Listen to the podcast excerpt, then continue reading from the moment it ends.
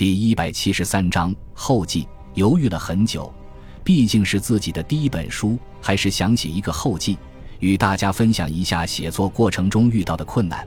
同时，也想衷心的感谢那些在写作过程中给我提供过帮助的朋友们与老师们。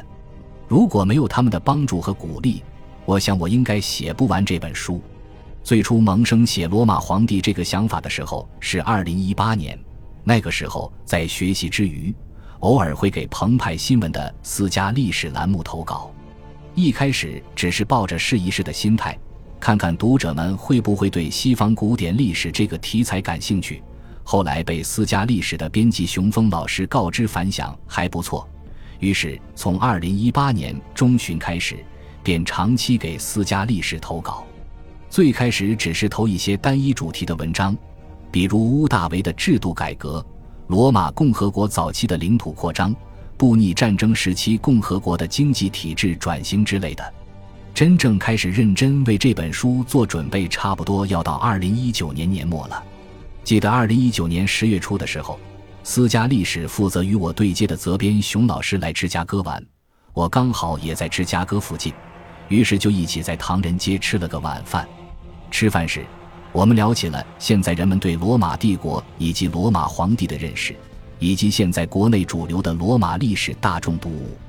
我还记得，当我说罗马人自己都不知道他们什么时候就进入了帝制，拉丁语中“皇帝”一词也并不统一，并且也有很多种解释的时候，他兴趣盎然。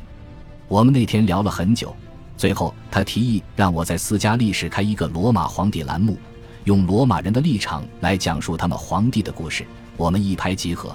随后我便开始着手整理稿子。年底时，我在私家历史上连载了此书中乌大维的稿件。罗马皇帝这一系列在私家历史上一直刊载到卡利古拉。二零二零年年底，熊老师离职了，我一度陷入了短暂的迷惘。熊峰老师在我写作的初期给我提供了极大的帮助，作为责编。他不仅仅会帮我修改稿件，每次也都耐心地听我表达写作的想法。当文中有表达不清晰的情况时，他也会第一时间以读者的身份给我反馈。毫不客气地说，如果没有熊老师的鼓励和支持，便不会有这本书。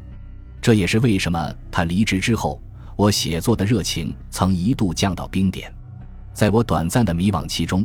杭剧文化的武新华老师通过熊峰老师联系到了我，他对我在私家历史刊载的稿件表现出了浓厚的兴趣，并询问我有没有写书的计划。经过几次交流之后，他对这一系列很感兴趣，我也重燃了自己写作的热情。但由于是第一次写书，经常把握不好叙事的节奏，我会时不时地陷入十分具体的历史讨论中。回过头来时，发现反而影响了阅读的体验。吴老师为人十分友善，但对待写作却有着严格的高标准。其他在他麾下的作者们都亲切地称呼他为“武王”。作为此书的内测读者，吴老师给我提出了许多难能可贵的写作经验，引导我深入浅出，避免写出晦涩难懂的稿件。在反复被吴老师退稿和改稿的过程中，我痛并快乐着。当看到完整的初稿时，我对吴老师只剩由衷的感激。这本书有两个贵人，第一个是澎湃新闻的熊峰老师，第二个是杭剧文化的武新华老师。除了武新华老师和熊峰老师之外，我还想感谢文化发展出版社的冯雨嫣老师。在审稿过程中，给我反馈了许多细节上的问题，我不胜感激。我还要感谢我的发小周家阳、好友吴中奇，以及我在芝加哥大学历史系的学长何彦霄。他们三位是本书最初的内测读者，在我整理稿件的时候，给我提供了大量的读者反馈，大大的帮助了我将稿件修改得更通俗易懂。我在此向他们致谢。我还要特别感谢中国社会科学院世界历史研究所的胡玉娟老师，感谢他在百忙之中审读此书，并给我提供了大量的修改意见，让我十分感动。